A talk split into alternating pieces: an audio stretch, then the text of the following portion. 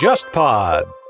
各位好，今天更新的会是一期回顾节目。由于忽左忽右的听众群体持续扩大，我会时不时挑选一些早期的忽左忽右作为额外的单集打捞出来重新发布。常规的忽左忽右将会在下周一更新上线。今天这期节目上线在二零一八年，两位嘉宾分别是我的朋友作家陶立夏和编辑索马里。当时我们还没有一个固定的录音室，每次录制节目需要去到位于上海高邮路的一处茶馆。时至今日，当初借来录制忽左忽右的这家茶馆早就已经歇业。我和陶立夏之间也有两年没见面，索马里则是移居到了万里之外的沙特。我回听这期节目的时候，也会想起和这些朋友们一道录制这档节目的早期时光。欢迎你和我一起回到二零一八年的秋天。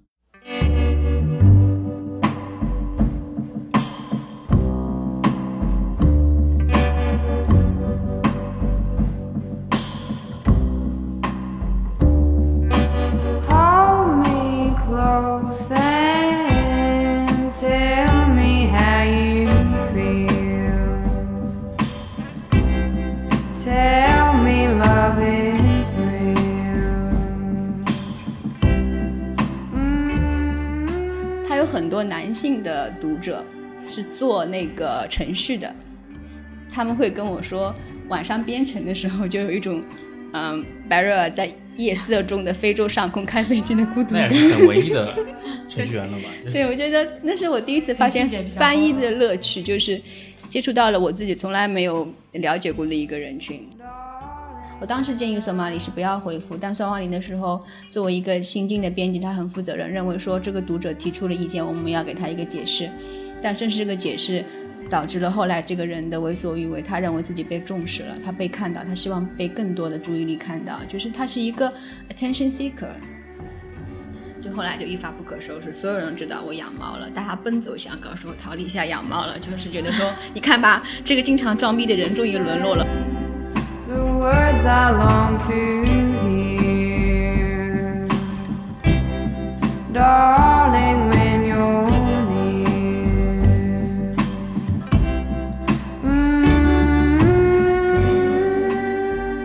各位听众，大家好，欢迎收听本期的《忽左忽右》，我是陈彦良。今天的嘉宾主持是我们的老朋友索马里，呃，大家好，不好意思，就大概隔了半年又跟大家见面了。真的有半年吗？啊、有半年。呃，然后我们今天的嘉宾是陶立夏，我是陶立夏，我平时写书也翻译，然后我最大的爱好可能就是摄影、旅行这样。最近一段时间，我刚刚看掉了，呃，陶立夏老师翻译的，也是好像是今年八月份才出版的吧，克伦麦克恩的那本对给青年作家的一封信。对，对我，因为九月份上市差不多。九月份上市，嗯嗯 OK，对我是在那个 Kindle 上看掉的，然后我看之前以为是一本小说啊，翻了之后我发现真的是，真的是很多封信。这是他大学的写作课讲义，因为他在大学有一个写作班是比较高阶的那个，那个作班里面就是出了很多得奖的作家。然后他有一次是一个杂志约稿说，作为一个成熟的写作者，他对青年的写作者有什么建议？他就写了一封信。写完之后，他发现自己那些讲义都是信，然后他就着重把它归纳总结出来，出了这么一本书。啊，所以其实他真正呃回信给那个读者的，他只写了一封，对，他剩下的讲只是把讲义把它编辑成了这本书。对他其实就是说，不仅仅是针对普通的读者，他对专业的写作者也是有很大帮助的，是一个非常专业的写作的讲义。它是从循序渐进，可以从最细节的、最简单的方式，比如说怎么处理草稿，怎么找经纪人，怎么投稿，怎么编辑，怎么修改标点符号，到怎样构架、怎样构思，最后就写作奥义，就是非常激情澎湃的那些劝告都有。所以它不是一个嗯，只针对文文学的爱好者的好奇的一本小说，它是写给真正想要在文学里面找到一些立足之地的人看的一本书。嗯呃，我觉得早它是有一本有有门槛的书，嗯，对它可能会比之前呃里尔克的那些给青年诗人的信，就是可能更从语言上或者从建议上更加当代，因为他毕竟又隔了这一百年，所以他对现在的写作，就是你会面临什么样的困境，你会面临什么样的诱惑也好，或者是或者是说非常现实的失败，因为现在的注意力跟里尔克那个时代又又不一样，所以嗯。所以当时我们拿到这个书稿的时候，没有选择任何的译者，就是直接拿给了陶老师。我说，我甚至我我当然没有说你一定要翻，但是我就说这这本书还是特别希望你来翻。对嗯，就是最好是你来翻，对，因为我没有，呃其实我没有没有第二个人选。为什么？因为我觉得这个麦凯恩的建议也好，因为因为你能知道说陶陶丽夏的文字跟麦凯恩的文字虽然一个用英文，一个用中文，但是我觉得他们在某些方面是非常接近的，就是他们的思维是很缜密，但是又非常有诗意，就是语言上准确，但是又有诗意的。我觉得这这个在中国的当代青年作家里面是非常少见的一种品质，就尤其是因为陶老师他自己。呃，待会儿他会说他他他其实能做很多事情，他做很多事情之间都是很分裂的。他也翻译，他也写写作，然后他也摄影，他也旅行，他还养猫。但是他做任何事情的时候，他都能分裂出来。所以他可能写自己的文章和他在通过翻译之间实现的那种语言的风格，呃，我们熟悉他的读者都知道会有一点点不大一样。但是他在翻译的这方面的风格，我觉得跟麦凯恩的这本书是很吻合的。啊、嗯就是一个小插曲，不好意思。每一次索老师教我陶老师的时候，我就知道后面的任务都非常的艰巨。其实他说的这个诗意，可能是对我来讲是对麦凯恩这个人写作风格本身的喜欢，因为我最早看他的书是看那个《舞者》，他讲的是一个前苏联的一个芭蕾舞蹈家怎样在西方社会潜逃的一个故事。它是模仿了呃苏联文学的那种，就是非常厚重的历史跟个人命运的微小之间的一个巨大的反差，那种粗粝感跟就是那种伤感的诗意都会有。后来我就跟彭伦老师我说这本书写的很好，就是封面太难看了，它的 封面是一只就是芭蕾舞者的脚。然后彭伦老师就说：“对，你会喜欢他，是因为麦克伦麦凯恩是温达杰的粉丝，就是忠实读者。温达杰是我很喜欢的一个作家，他的最大的特点也是他的诗意，他的碎片式的这种叙述。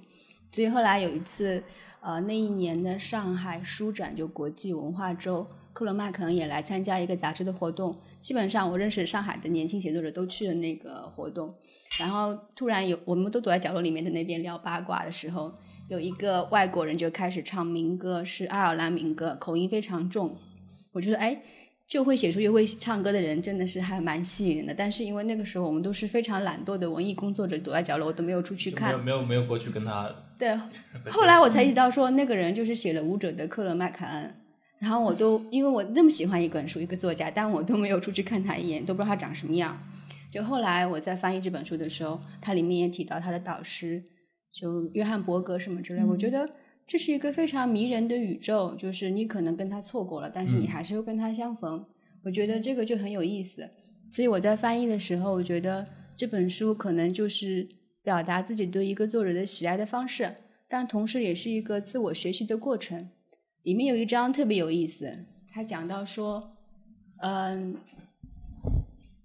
如果你要去找出版社出版，那肯定是要付钱的，对不对？嗯。但是写作者的一个弱项就是谈钱，所以你要找一个很好的经纪人，比如像索马里这样的编辑，帮你去谈印数啊什么之类，对吧？而且关键就是你要把你报酬的至少百分之二十五给经纪人，对他这里面都具体到这样的数字，因为你百分之二十五以上才体现出你对这个人的尊重，并且你相信这个人能给你带来价值。这是他们的做法。呃，这是一个非常成熟的出版体系的做法。那那你很少在中国的出版圈看到，呃，作家跟出版人之间，呃，跟他的经纪人之间是这样的关系。尤尤其是我们知道某些著名作家，他他获得了奖，他的版权就乱七八糟的，就什么人都可以随便给他授权，然后是家人在控制他的这些经济的。对我前段时间我不是在做播客嘛，那前段时间跟啊某个就中国最大的一个播客平台呃的朋友们在聊天，然后他们也做了那个就是很有名的那个科幻作家刘慈欣啊，刘慈欣的《三体》，他的版权好像就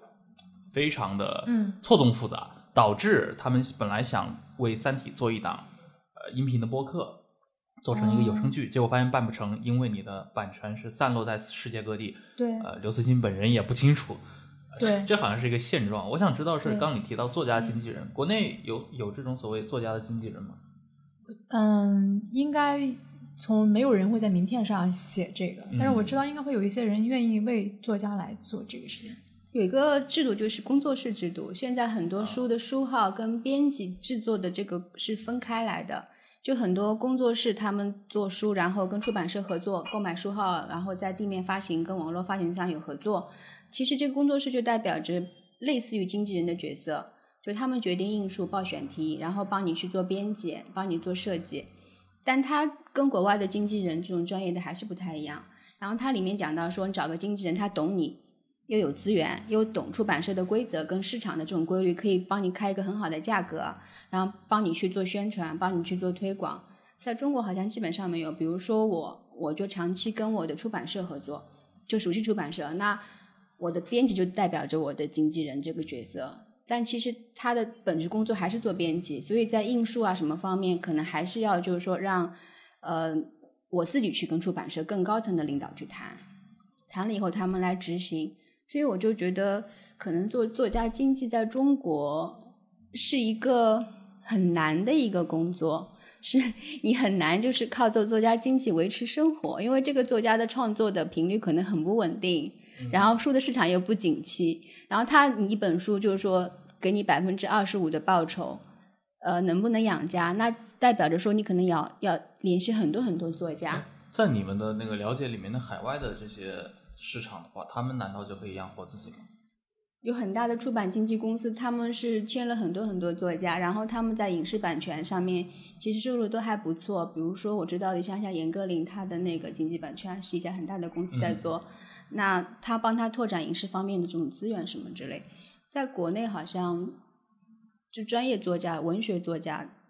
走这个路线的人不是很多，他是纯粹靠出版在在维持维持生计。嗯，所以很多人的印象中说，尤其是纯文学作家是很穷的、很清贫的，这种清贫给他们某种 生活上的诗意。所以一旦我在微信公众号上发广告，他们就会说啊，你也发广告了，就是一一面是惊讶，一面是觉得很意外，说你怎么会，你怎么可以赚钱？作为一个做出这种事儿？对，作为一个写作者，你怎么可以赚钱？对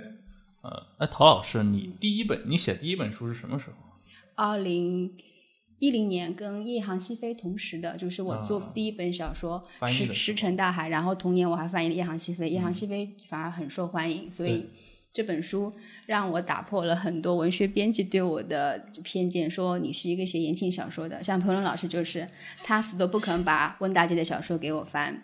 然后《夜航西飞》的时候，他跟编辑何家伟打赌说这本书不可能过三万的，过五万我就请你们吃饭。然后现在就十十几万了嘛，然后他后来就把《一切破碎一切成灰》给我翻了。夜航西飞卖了这么多吗？对啊，它有好多版本。哦 这个故事非常搞笑，是它每年就是卖的很好，但是呢是一个自然发售的过程，没有人去推广。嗯，反正他他就一直默默的在那边被对，就就没了。然后那个网站就会打电话过去说，为什么你们这个地区又没到没货了？江浙地区还好，因为印刷厂在江浙就会就是稳定，北方经常会没断货。然后他们就会给我留言说，为什么一行新闻我们又买不到？是不是又绝版了？但版权一直都没有到期，也续过一次嘛，因为觉得说这个书卖的太便宜了。它是个经典，我们在卖十万册的时候，我们来个纪念一下，做一个布棉精装版吧，烫金的那种。然后那个烫金版九十多块钱也卖得很好，然后又不停的加印，就是这本书可能是一个非常神奇的存在，是它太老了，它是二战以前的一本书，讲的是一个飞行员女飞行员，英国女飞行员在肯尼亚非洲 开飞机然后打猎的一个故事，谁都不知道她为什么会这么说，就是无论从他的学内容角度，还是从他的作家角度，他也不是那种一线的大作家。对她只写过这么一本书，对，就是但是他会被 作家在不同的书里面提起的人提，到，所以他有一种隐形的生命。嗯，我就跟何家伟说，我一定要翻这本书。何家伟说为什么？我说我觉得她挺好的。何家伟说那好吧。然后因为他其实呃，Barry McCam 去世很晚，他八几年才去世的，所以他的版权其实一直都在那个玛莎的玛莎就是嗯、呃海明威第二任妻子的手里。哦，啊，台湾也出过一个版本，然后当时何家伟去买版权的时候，也非常的惊讶，说这个书这么老还这么贵。但是他因为他欠我一本书，我之前帮他翻译了一本，就是呃非常厚又非常商业化的一个冷战时期的间谍小说。我说不行，我这个东西翻了挺伤的，我要翻一本我自己喜欢的书来弥补一下。他说好，随便你选，我就选了这个《夜航西飞》。那他是个法语编辑嘛，他看到英语小说，就别的编辑就会觉得很奇怪，说你为什么要把手伸到我们英语小说的范畴？一看说哦是这本旧书，那算了，你去翻好了，就是就做了这么一本书。后来他有很多男性的读者是做那个程序的，他们会跟我说，晚上编程的时候就有一种嗯白热尔在夜色中的非洲上空开飞机的孤独感那也。是很文艺的 程序员了吧？对，我觉得那是我第一次发现翻译的乐趣，就是接触到了我自己从来没有了解过的一个人群，他们的对书的理解是我完全没有预想到的。嗯，那之后就那一年我就辞职了，就是从媒体做去做商业了，就做公关了，做外企，因为我读的就是品牌管理。我从英国留学回来以后，就是因为我性格非常的讨厌约定俗成的这种朝九晚五，所以我就在杂志社上班。杂志社是不用坐班的，下午去就好了。后来我发现这样不行，就是我起码得把学费赚回来，不然的话父母那边说不过去。戳到了许多媒体人的心心对，然后我就就拿这个文凭去做外企的那个公关，我负责东北亚的媒体宣传，就是跟过去的有点关联，但跟品牌有关联。然后我就把学费赚回来之后，我之前出版那本小说叫《分开旅行》，它就是遭遇了所有写作者都可能遭遇的，就是一系列的噩梦，就是比如说被延期上市，不给你出版，书号被取消，然后在出版之后，出版社就是呃版权代理公司克扣我版税，因为所所有人都没有想到过，说一个从来没有出过书的人的书能够畅销，他就付了我一万册的版税，他其实首印是一万五千册，后来那本书一年就卖了二十万册不止最后销量是五十多万册，他不肯付钱，然后那个负责出版商 时代华语就震惊了，因为这个属于如果他不给我结钱的话，他们很可能被作为非法出版来处理，因为他的隐瞒销量嘛，然后就责令负责我这个版权的公司给我付钱，版权公司不肯，就纠缠了很久很久。后来他们版权代理的那个总经理就给我打电话，说是这样吧，我们付部分，你你给我们一个免责的这个，我们这个事情就算了，要不我们就进行诉讼。当时我在公司上班，我都来不及处理我那么多事情，我就说好的，随便你们。然后过了几分钟之后，时代华语的编辑就说，我们跟他们版权经纪公司也解约了，就这本书为了你，我们不想跟他们再合作了，因为太危险了，这个仁义道德都不允许，我们良心谴责我们。我说好的，我都理解，我不会告你们任何人的。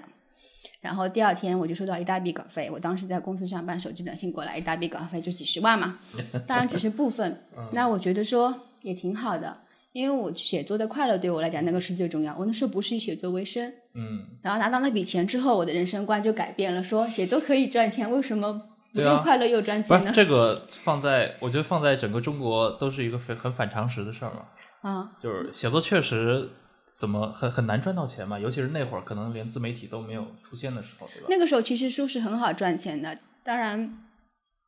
我是因为能够赚钱才辞职的。嗯，我不知道如果不赚钱，我也会不会辞职，我可能也会，只是正好有一个契机。嗯你那本书是怎么就卖出五十多万册了？你后来有思考过这个问题吗？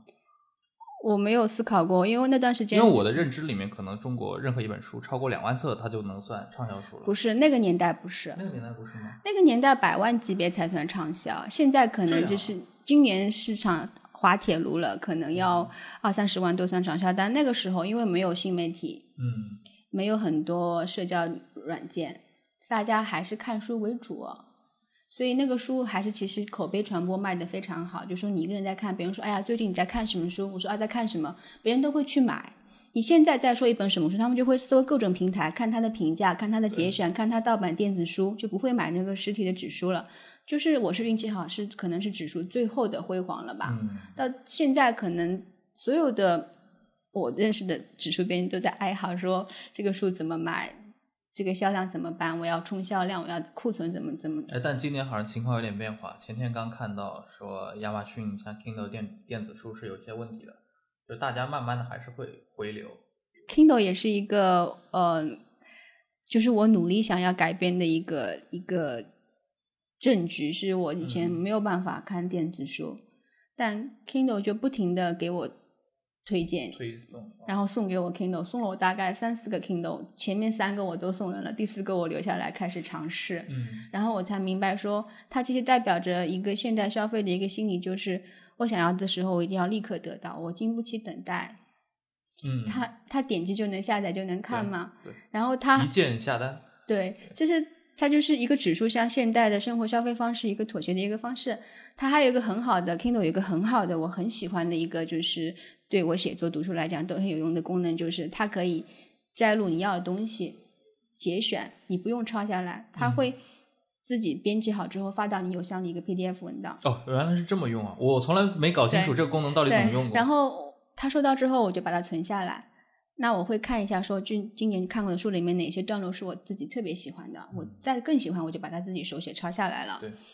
过去，比如说九十年代或者是两千年的时候，大家看书还是习惯，比如说有些段落自己手抄下来。对我现在还保持这个习惯你。现在还保持着？那像对我来说的话，这个东西对我来说可能就觉得，我会觉得太繁琐了。嗯，我已经没有这个习惯了。但是因为我前段时间看到那个余英时不是在海外出了自己的回忆录嘛，嗯嗯，他那回忆录是完全手写的。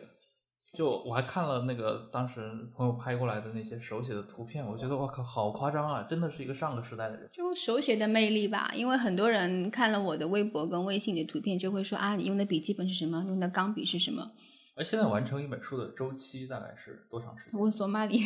哎 太痛苦了。从作家的角度，嗯，你是说从写作或者或者就以曹丽夏自己的书为我觉得例子的话，至少反正你应该会以两年的周期来看，两年。除非就是说你像现在，除非是说那种明星或者是网红出书，他可能一个月我也能给你做出一本书出来，嗯，但那种是另外一回事情。但你正常的书的话，它其实本质上还是需要很多打磨的，就不管是说从文本的打磨还是后期的打磨。所以陶老师的这本麦肯恩的遗作是去年夏天交稿的。你像，我们其实隔了一年，中间当然有我是各方面统筹，可能会有一些落后，但是呃，确实是为这本书想了很多实成那种实现的方式嗯，对我之前好像听你也提过，你做第一本书就是陶老师，啊、对，能说说那个故事吗？啊，就是就是当时是因为 当时是因为安妮尔的鬼魂那本书已经在九九交稿也已经一年多，或者是对始终没有进入编辑过程。嗯那我过去开始是先负责那个编呃辑，正好就接手了这个。对，但是其实那本书前后也做了，从后期也做了七八个月。对我们是第二年大概四五月份才把它放出来。因为我记得有一次在冬天的时候，我收到了那个彭文老师发给我的教样返还，就是说这是编辑做的一些修改，就是，然后我看了以后，我觉得非常的茫然，是每个编辑他有自己的呃编辑的手法，就跟写写写信写信手写那个一样，就不管你是从语感措辞还是从字迹上都是不一样的。我发现这是一个完全陌生的一个编辑的一个编辑方式。那何家伟跟彭龙的编辑方式我是了解的，嗯因为他们做了很多年编辑，可能有些地方确实会给一些空间给译者，就是说这个地方我知道你可能是欠妥的，但是我愿意保留。但索马里那个时候刚刚开始做这个编辑，他带着就是有一点杂志编辑的这个这个认真，就是因为排书跟拍杂志是完全不不一样的事情，那编辑书跟杂志也是完全不一样的事情，他每一句逐句逐句都改都看。那我作为译者，我就有点受不了了，因为我觉得这改的太多了，这是更像是一个编辑的书，而不是一个作者跟译者的书。嗯，那我就我就等，我就跟彭伦老师说，我说我不接受 这个修改，我不接受。彭龙老师说那怎么办呢？他说要不你亲自跟他沟通一下。后来我记得那个时候已经天开始热了，春天的时候了，嗯然后我就把所有的就是呃他修改的地方的原著书上我都用便签纸标出来，我带着他的翻译跟带着书就到了九九出版社。我就跟他在会议室里面坐下来，我就跟他一句一句的改。我说：“你看这句是应该改的，我认为我错了。还有就是你看，你其实是不应该改的，可能你理解错了。还有就是说这个措辞上面，就是因为温大姐的文字有它的特点，那可能不能这样翻，我这样翻会更好。而且我是个很迷信的人，因为索马里，因为他很激动，就是他第一次做翻译，就是书的译者，他会在微博上提及什么，我就让他删掉。我说你不要提，这本书没有出生以前是不可以提的，这是忌讳。然后，然后他我可也学到了，然后他可能会被我搞得有点神经兮兮，但是真是我真的是日常迷信，就说一件一件事情，如果你很在乎的话，在它真正完成之前，你不要去跟公开的讲，它会带来很多各种各样的意外的不顺利。对我不知道为什么，克伦麦凯恩的那个书里面有一有一有有一段也提到这个事儿嗯嘛，就是说你不要去做那种在酒会上把大家叫过来宣布我正在写一本书的人。对，就是这种，你一旦做了这个这种宣告，可能很意很可能就意味着你会遇到各种波折，最后这个东西就不了了之了。嗯我，不知道为什么，但是宣告确实是写作的一个大忌讳。这是你自己个人的总结吗？还是说是整个写作行业里面的一种？我自己的感觉，因为以前索马里就不会有这种感觉，嗯是我自己自己发现的，而且我非常因为我当时可能是媒体思路，就是说你希望在一个事情快要落地之前，嗯就是酝酿它呃，对对对，其实是让一些营呃愿意造一些关注的人来关注这本事情，这还是一个营销跟跟编辑的一个思路的不同。最后这本书出来以后，大家都很满意，因为尤其是封面设计也花了很长的时间啊，但还是会有，就是呃，可以提一个小插曲，就是说，在中国你要理性的去评价一本书是非常的。非常的艰难，就是因为那是我第一次多编辑的书，所以类似于你像我跟陶老师两个人拿着几百页的那个教养在那边叫，然后关于扁书中就是说，他其实提到了人的大脑里面，我们现在会说叫杏仁体杏仁体、杏仁核，呃，它是掌管你的情绪方面的，因为如果有人情绪失控，那个极有可能是嗯。因为那个地方是出了问题。那当时陶老师他他他，因为因为那个词，其实如果说你去查各种谷歌也好，或者是是医学百医学百科也好，因为因为汉字汉译它是一个它其实是个新生事物，对。所以在台湾的医学界医学书目里面，它仍然可以把大脑的这块区域叫成扁桃体，因为他说的扁桃跟跟那个跟那个杏仁仁其实是一个东一回事。然后因为这个事情被大肆攻击在，在对在那个啊网站上当时，是出现了一些这样的风波的。，对，就是但呃，是这个风波非常的激烈，就是说对方会不停的去给你打打打一分，或者是一些而且是会会用各种注册豆瓣小号，他这个人至今仍然活跃在知乎上，在攻击。呃，从从这本《安妮尔古文》开始，攻击人民文学出版社旗下所有的著作。啊，我是因为之前有本书畅销过，遇到过很多的就是攻击，嗯，所以我对这个事情其实是很很很淡然的。是不是只要火了，一定会有这样的？这不是火，这是一个我觉得是读者他对自身和他和出版行业的这个关系是非常病态的。嗯，对为什么呢？就是你如果是因为我跟你解释过了，首先我跟你解释过了，它这个翻译上面两岸三地或者中文世界对这个问题是非常灵活的，而且它是有特殊性的。就是扁桃体可能是你自己认为最约定俗成的一个译法，但是它仍然可以在医学上被被视为是是那个形容大脑里的一块区域，但是对方他会激怒，他会觉得你在不承认自己的错误，嗯，然后他会开始转入地下，因为你在你在地上，他在地下，他会用各种方式，非常是阿克非常那种肮脏的方式来对待这本书。对，没有办法，这是做译者必须要承担的一个一个，就是就是有双重的，就是还有一些精神上这方面的压力。对你那么多辛苦的去翻译，其实对我来说，我作为一个读者，我的英文水平够，我的书看过就好了，其实没有必要费心去帮你翻译出来。翻译的版税就是呃稿酬是千字六十嘛，文学翻译。我做什么不好要这么做，纯粹是觉得说这本书应该被更多的人看到。我当时建议索马里是不要回复，但孙万里的时候，作为一个新晋的编辑，他很负责任，认为说这个读者提出了意见，我们要给他一个解释。但正是这个解释，导致了后来这个人的为所欲为，他认为自己被重视了，他被看到，他希望被更多的注意力看到，就是他是一个 attention seeker，他需要别人去不停的跟他道歉，不停的给他去安慰。就后续的任何沟通都是没有必要的，因为他会给你任编辑的任何书打一星，嗯，他会说这个编辑编辑的书他就是一星，他就是一个这样的一个逻辑，当然他也不成为不构成逻辑，这是一个人他的一个他的一个他的一个情绪宣泄就这个行业看起来非常的呃文艺文雅是，但其实有很很很很戏剧化的一个存在。写作你做编辑做这么久，像这类的事情，你会经常遇到吗？呃，没有，就是我很我不能是说，呃，温大杰那本《安妮尔的鬼魂》是一个什么，但是，嗯，它至少是在我这个出版开始是一个很好的提醒。然后它也会让你知道说你的弱项在哪里，你的你的你你的那个脚跟被别人握住了。那我知道说，OK，我作为编辑是应该慢读的，他甚至应该有阅读困难症的，就是你不能一目十行。但是我自己因为自己以前也写东西，或者是我的阅读习惯也好，我是一个看得很快的人，所以哪怕你逼着自己去看，但是你一定会有一些地方漏看，或者是你就是把那个错误给忽过去了。但是，但是这就是你的错误。那读者给你指出来，不管他以多么多么平等或者不平等的方式给你指出来的时候，我仍然会为一本书里面的错别字难过。然后我现在去做读书会，我基本上第一时间可能就会道歉一下，就是对，索马里是一个，呃，在在做书方面是我的晚辈，所以我现在用非常慈祥的目光 看着他，他的那些激情，他的那些对自己作品的保护欲跟自己作者的保护欲，就其实是很难得。因为像我经历这么多年，面对就是无边无际的读者，他们不同的理解之后，我已经很淡然了。嗯就是我觉得说，好的，你留着你的看法。我护卫我的原则，我们互相不干涉。表面上是我们通过书相逢了，但事实上我们走进的是一本书的不同的时空。对，就是最后这些东西，赞美也好，诋毁也好，其实对一个写作者的触动，其实是没有，并不是真正存在的。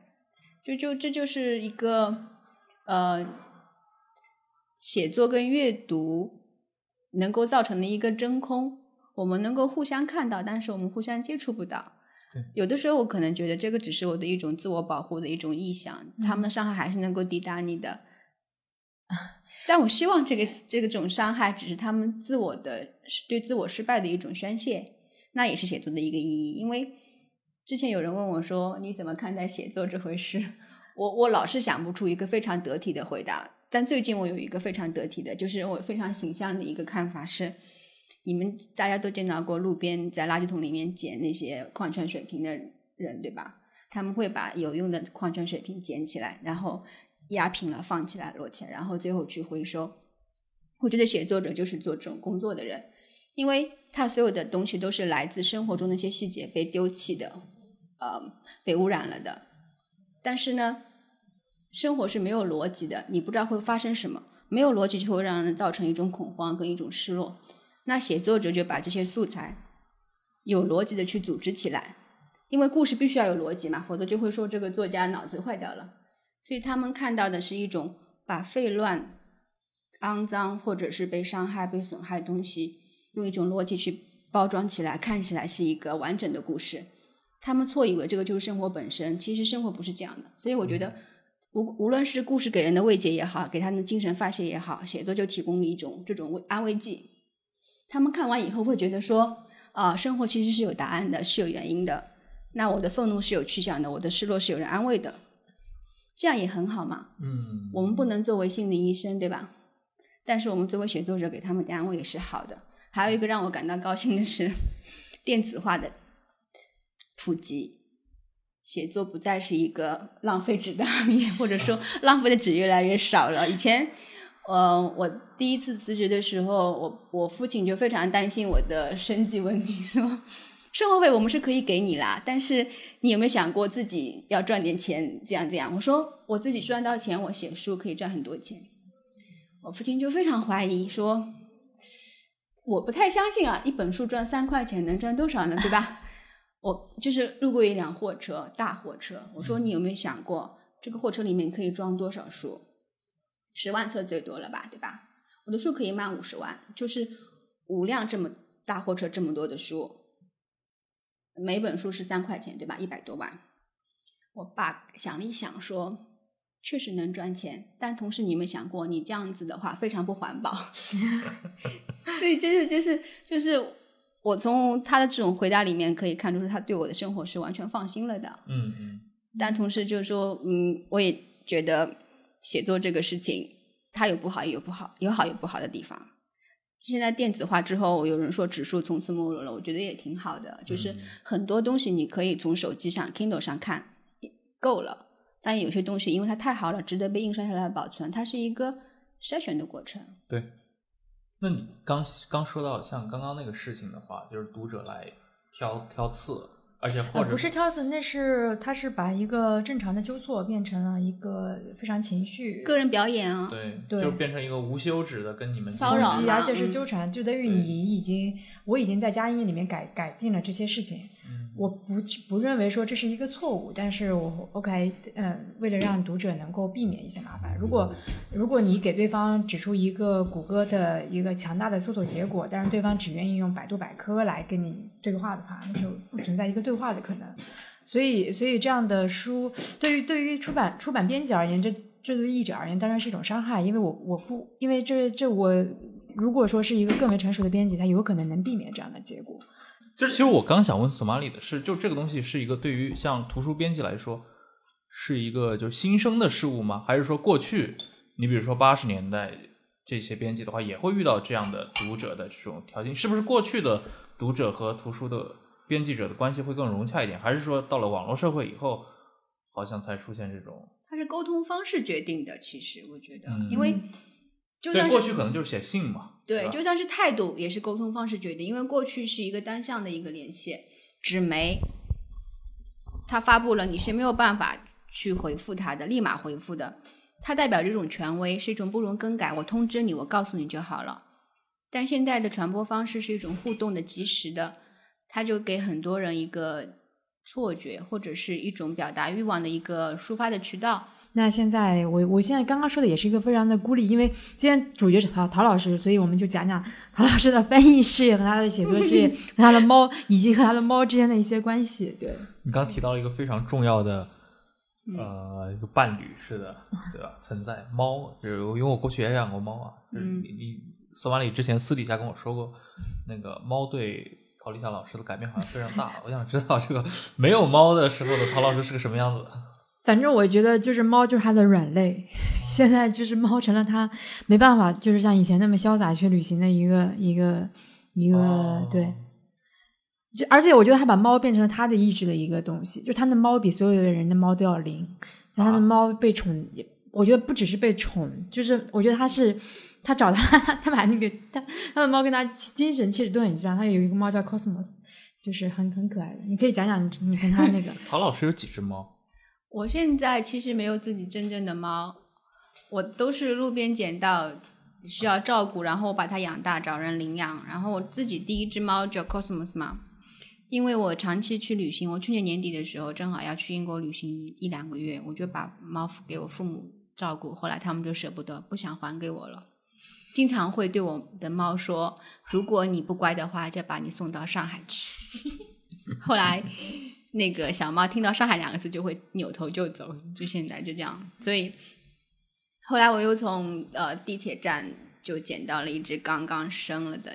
母猫，它有一窝小猫。之前我就定期去喂养它，因为我知道猫不是所有猫都喜欢被人养的。嗯，对它在地铁站过得挺好的，我每天路过，我只是不坐地铁，我也会给它去送点猫粮。那后来发现它怀孕了，我旅行回来发现它刚刚生小猫，就躺在那个灌木丛里，就很多苍蝇，因为夏天嘛很脏，我觉得这样不行，那我就把它捡回去养大以后就朋友都领养了。那现在一只猫是邻居捡的，另外一只其他的小猫都死掉，母猫也死掉了，就小猫活下来。他小孩子嘛，读寄宿学校，就把它扔在楼道里，我就把它送去宠物医院。另外一只去世的小猫就帮它做了火化，然后这只猫检查所有的身体，像小孩一样。然后宠物医院的医生就很好，就说这个是田园猫，我就给你所有的费用全部打折。然后我就觉得猫让我有了更多接触人类的机会，因为以前没有猫的时候，我跟人没有任何话题。嗯然后大家都不知道跟我聊什么。我是一个非常严肃的人，我经常会把一些闲聊当成一个非常严肃的人生的探讨。比如说，他们会跟我聊感情的问题，很可能就是宣泄一下情绪嘛，在闲聊嘛。那男朋友怎样怎样是个渣男，或者前男友我们分手，我好难过，我就非常认真地说。这个事情的错误点在于你怎样怎样了，他怎样怎样了，所以你们是不可能在一起的。那气氛就会非常的尴尬。但我又不太喜欢聊星座，现在聊猫就会大家气氛就会非常的融洽。对，就是猫是一个非常就缓和大家群体间尴尬的一个。对，是它是继特别有血型跟星座之后的一个非常万能的 universal 的一个话题，然后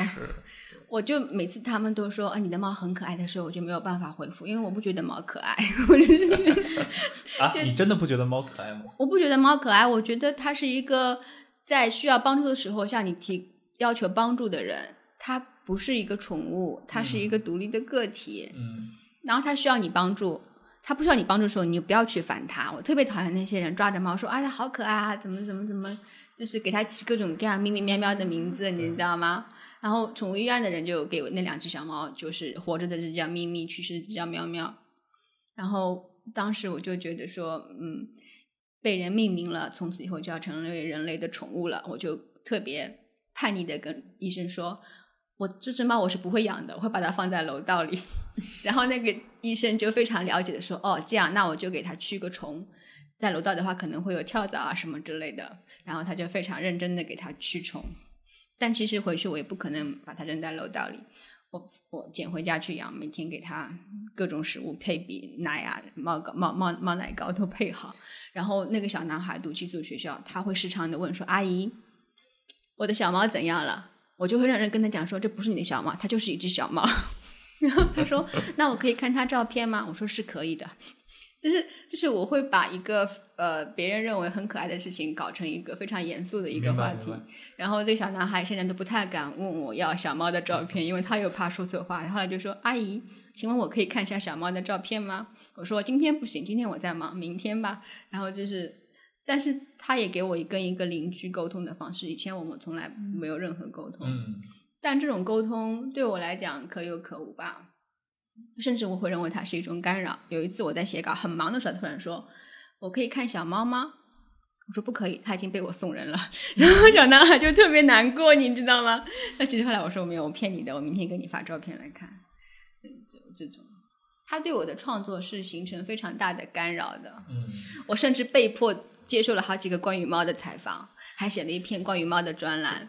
这是这是都不是我想做的事情，但是他们说，嗯，这很好啊，就呼吁更多人来关爱宠物，就是关爱小动物，给他们温暖。你捡的都是流浪猫，对吧？这个就很好，跟他大大家讲要怎样科学的照顾一只猫，不能给它喝牛奶什么之类。那我说那好吧，勉为其难答应。就后来就一发不可收拾，所有人知道我养猫了，大家奔走相告说陶丽夏养猫了，就是觉得说，你看吧，这个经常装逼的人终于沦落了，也是一个普通人是，我觉得对陶丽夏养猫了，这个是就是约等于谁拍电影呢？谁拍就是约约等于谁谁谁彭彭老师拍电影这样的一个、对事情，大家会觉得说，嗯，这个人终于向自己过去的假扮的那些冷酷跟，就是你知道端庄做了一个告解，做了一种忏悔，就是以前那些酷都是装出来的。所以陶老师以前在，所以陶老师以前在你们这个群体里面一直以来的形象都是一个非常酷酷的，你是，我觉得他他的文字跟他的生活以前是挺同构的，就是为什么我又再回到，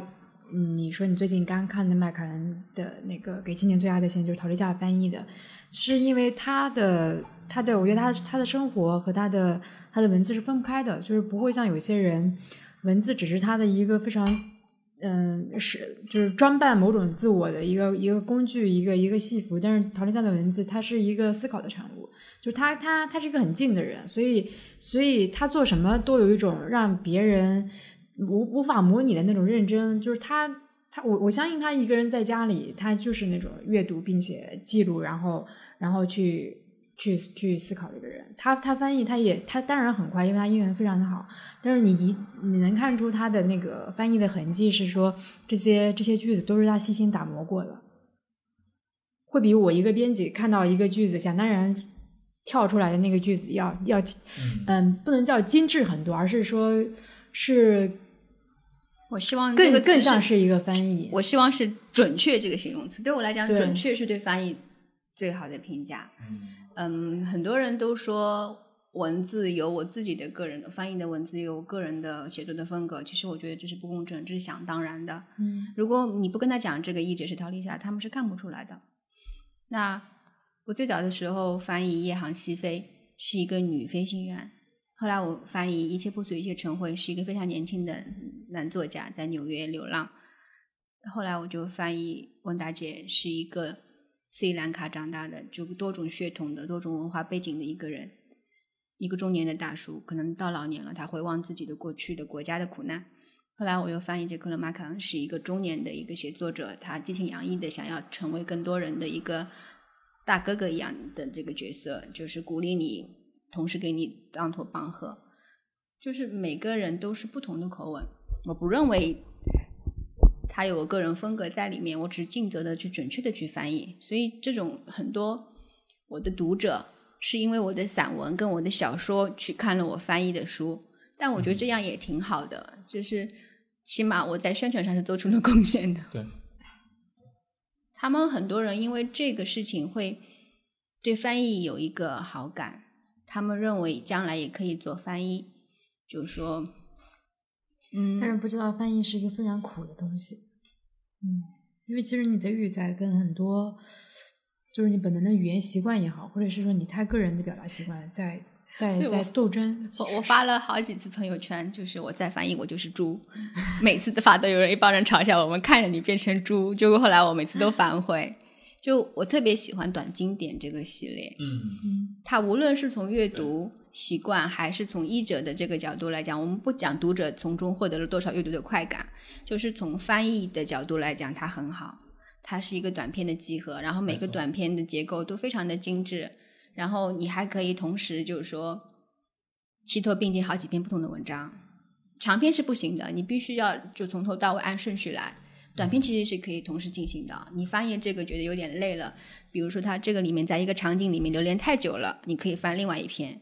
就就很好，就让人有一种阅 翻译的快感。长篇太难了，所以我非常的慎重。嗯，哎，短经典九九那个短经典的话，现在还在继续吗？还是说已经完还？在继续，而且而且就是 你会发现文学是是一个巨大的迷宫。就就我们每年其实公司它呃，无论是通过书展的方式，还是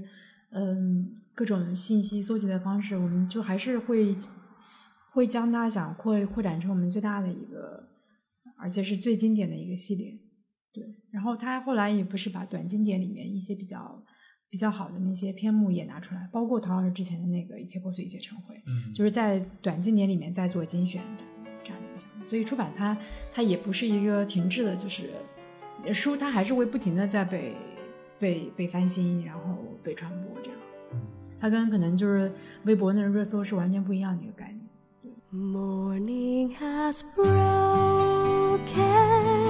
like the first morning. Blackbird has spoken like the first bird. Praise for the singing, praise for the morning, praise for them springing fresh from the world.